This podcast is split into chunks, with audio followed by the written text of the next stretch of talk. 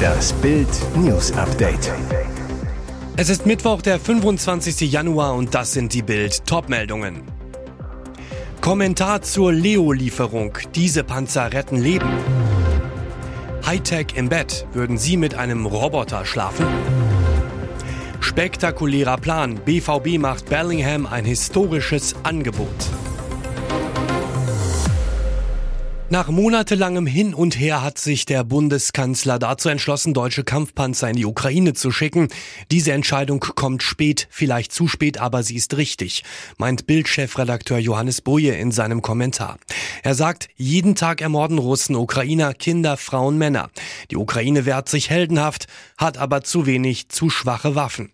Die Ukrainer verteidigen auch unsere Freiheit, denn Putin hat oft klargemacht, erobert er die Ukraine, sind danach weitere Länder an der Reihe. Auch uns droht der Diktator. Ein wichtiger, sehr ranghoher deutscher Soldat sagte Chefredakteur Boje schon vor Monaten, jede deutsche Waffe, die die Ukrainer abfeuern, müssen wir nicht irgendwann selbst abfeuern. Abgesehen davon gilt, es kann nicht sein, dass im 21. Jahrhundert ein Land einfach ein anderes Land überfällt. Da muss die Gemeinschaft aller Staaten dagegenhalten. Und Deutschland muss gemeinsam mit anderen seinen Teil zur Gegenwehr beitragen. Gut, dass der Bundeskanzler seine Blockade aufgibt, findet Boje. Mögen die Leopardpanzer vielen Unschuldigen das Leben retten, indem sie Putins Terrortruppen verjagen. Im Dschungelcamp fällt jede Maske. An Tag 11 hatte Claudia Effenberg den Bush-Promis eine dreiste Lüge aufgetischt. Die Dirndl-Designerin behauptete frech, bei ihrer Schatzsuche mit Jamila Rowe auf leckere Bolognese verzichtet zu haben, um dem Team nicht zu schaden.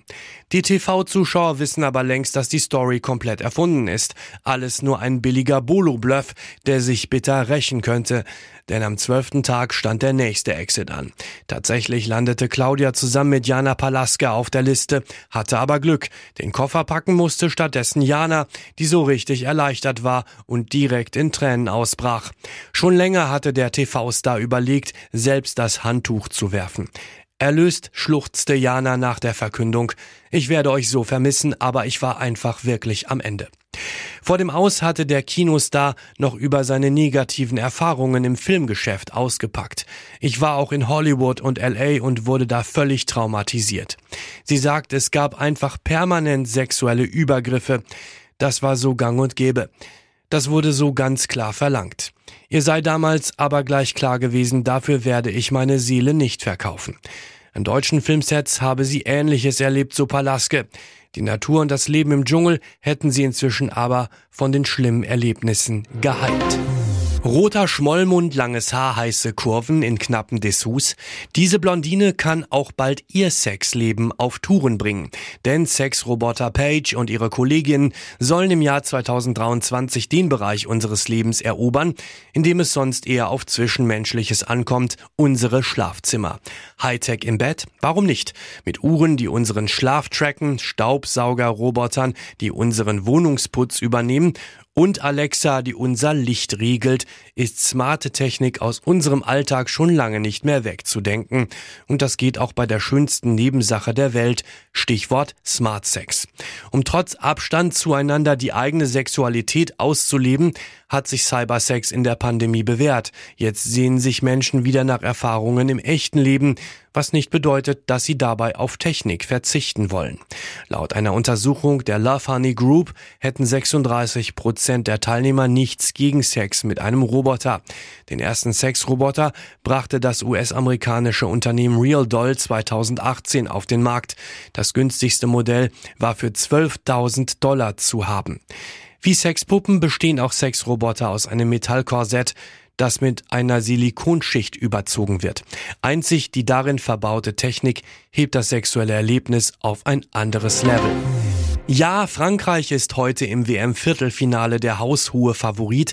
Ja, unsere Handballer brauchen ab 20.30 Uhr ein Wunder, um ins Halbfinale zu kommen. Ja, wir können das Wunder von Danzig schaffen. Deutschland steht hinter seinem Team. Knapp sieben Millionen Zuschauer verfolgten schon den Norwegen-Krimi vor zwei Tagen. Heute werden es wohl noch mehr sein. Spielmacher Juri Knorr sagt, von diesem Spiel haben wir geträumt. Und Torwart Andreas Wolf ergänzt, wir müssen um unser Leben spielen. Wolf erwartet gegen das Team um Weltstar Nikola Karabatic brutale 60 Minuten Kampf und Emotion. Frankreich ist für Bundestrainer Alfred Gislason der schwerstmögliche Gegner. Die sind super besetzt, in der Breite überragend. Wir müssen ein überragendes Spiel machen, um eine Chance zu haben. Wie soll das gegen die defensiv stehenden Franzosen klappen? Bild hat drei Spielzüge für das Wunder entwickelt und die gibt's auf Bild.de. Liverpool, Manchester City, Real Madrid oder etwa doch weiter Dortmund? Der BVB unternimmt einen letzten Vorstoß, um Publikumsliebling Jude Bellingham zu halten. Dortmunds Bosse Hans-Joachim Watzke und Sebastian Kiel werden kämpfen, um den wertvollsten Spieler der Bundesliga davon zu überzeugen, mindestens doch eine weitere Saison im Pott zu bleiben. Bild erfuhr, sollte der Engländer wirklich bis 2026 verlängern, könnte er künftig rund 15 Millionen Euro kassieren. Bisher ist Kapitän Marco Reus mit 12 Millionen Euro Spitzenreiter. Bellingham wäre damit der historisch bestbezahlte BVB-Profi. Gespräche mit Bellinghams Berater Mark Bennett sind spätestens im März geplant. In England oder Spanien könnte er noch weit mehr verdienen. Ex-Mannschaftskollege Erling Haaland soll bei City über 50 Millionen Gehalt jährlich kassieren. Sollte Bellingham den Wunsch äußern, den Verein zu verlassen, winkt Borussia zumindest ein riesengroßes Trostpflaster in Form einer Ablöse von annähernd 150 Millionen Euro. Und jetzt weitere wichtige Meldungen des Tages vom Bild Newsdesk. Nach dem Aufstehen holte er sich eine Flasche Jägermeister und zehn Bier. Er sagt, als ich sie ausgetrunken hatte, stellte ich die Flaschen auch wie beim Fußball in der 4-3-3-Aufstellung und machte davon ein Foto. Der Todespfleger Mario G. aus dem Münchner Klinikum rechts der Isar. Jetzt steht er wegen Doppelmordes in München vor Gericht. Weil er mit schwerem Hangover nach Suffabenden seine Ruhe vor den Patienten haben wollte, verabreichte er den betagten, frisch operierten Senioren schwerste Beruhigungsmittel. Zwei Menschen starben, drei Patienten überlebten überlebten nur knapp seine heimtückischen Angriffe, darunter auch Dichter Hans Magnus Enzensberger. Der Fall in dem Münchner Top-Klinikum lässt auch in Abgründe in der Pflege blicken. Ich wollte niemanden umbringen, es tut mir alles sehr leid. Aber ja, ich hatte einen Kater, mein Ziel im Dienst war es, mich mit meinem Handy beschäftigen zu können. Das ist die Wahrheit, sagte Mario G. beim Prozessbeginn vor dem Landgericht München I. Die ermittelnde Staatsanwältin Johanna Heidrich wirft dem Pfleger aus NRW zweifachen Mord und sechsfachen Mordversuch bei drei Patienten vor vor. Zudem soll er mindestens eine Patientin beklaut haben. Ihm droht lebenslange Haft. Das Warten hat ein Ende. Bald werden auf RTL wieder Rosen verteilt. Der Bachelor ist ab 1. März wieder im TV zu sehen. Jetzt wurde der neue Mann der Herzen der Öffentlichkeit vorgestellt. Er heißt David Jackson, ist 32 Jahre alt und von Beruf, wie könnte es anders sein, Model. Nach vier Jahren Beziehung und drei Jahren Single-Dasein sei der Muckimann wieder bereit für eine Frau an seiner Seite, schreibt RTL. Meine Vorstellung von einer passenden Partnerin ist ein sehr liebevoller Mensch, ein familiärer Mensch, sagt Jackson. Er selbst sei mit sehr viel Liebe groß geworden. Die Kindheit war von drei Frauen geprägt. Seine Mutter, die ältere Schwester und seine Zwillingsschwester. Alles, was mich heute ausmacht, habe ich diesen drei Frauen zu verdanken, so Jackson. Und was macht ihn aus? Der neue Bachelor sagt, Ehrlichkeit, Offenheit, Empathie, Einfühlungsvermögen, dass man zuhört, um verstehen zu wollen. Das sind so Dinge, die ich in mir trage. Der halb US-Amerikaner möchte Nägel mit Köpfen machen. Ich will endlich die richtige Person kennenlernen, mit der ich auch das Thema Familienplanung angehen kann. Also nur Ladies mit Kinderwunsch bitte. Dieses Fettnäpfchen hätte nicht sein müssen. Lena Meyer-Landrut wollte ihre gute Laune vollkommen ungezwungen mit ihren Fans teilen. Doch so gut gemeint der Gedanke war, hat Lena damit nicht ins Schwarze getroffen. Mal wieder nicht. Denn nach einem fröhlichen Urlaubsschnappschuss aus den verschneiten Bergen Österreichs zeigte sich Lena nun ausgelassen blödelnd auf dem Rücksitz eines Autos. Und genau das werfen ihr nun ihre Fans vor. Lena, was ist mit deiner Vorbildfunktion? Die 31-jährige Musikerin wirkt erfrischend ausgelassen und gut drauf auf, als sie sich auf der Rücksitzbank eines Multivans für einen neuen Post auf Instagram filmt.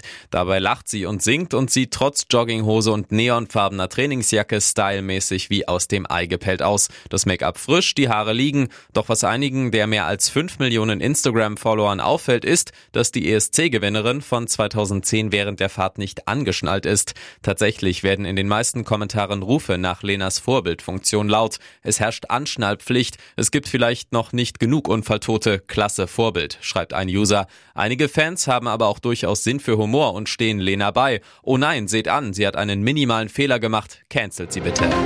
Neuer Verletzung, Torwarttrainer, Rauswurf und jetzt läuft es auch auf dem Platz nur mäßig. Die Bayern siegen wieder nicht. Nach dem 1 zu 1 in Leipzig zittern sie sich in der Bundesliga gegen starke Kölner in letzter Sekunde auch zum 1 zu 1. Richtig sauer über das Ergebnis war Bayern-Star Josua Kimmich. Im Sat 1 Interview schimpft er, da müssen wir sicherlich darüber reden, gerade was unsere Herangehensweise, Einstellung und Bereitschaft angeht. Wir kriegen wieder ein Gegentor nach einem Standard. Das haben wir in der Hinrunde das ein oder andere Mal gekriegt. Das müssen wir schleunigst abstellen. Das haben wir in der vergangenen Saison besser gemacht. Weiter erklärt er, das ist relativ einfach zu ändern. Das ist nicht so, dass es eine Sache von Technik und Taktik ist. Das ist einfach die Bereitschaft. Ich erwarte, dass wir das schnell geändert bekommen. Besser lief es in der englischen Woche für Leipzig und Wolfsburg. RB fuhr einen 6 zu 1 Kantersieg auf Schalke ein und ist vorerst Tabellenzweiter. Der VfL fuhr beim 5 zu 0 bei der Berliner Hertha den sechsten Sieg in Serie ein. Hoffenheim und Stuttgart trennten sich 2 zu 2.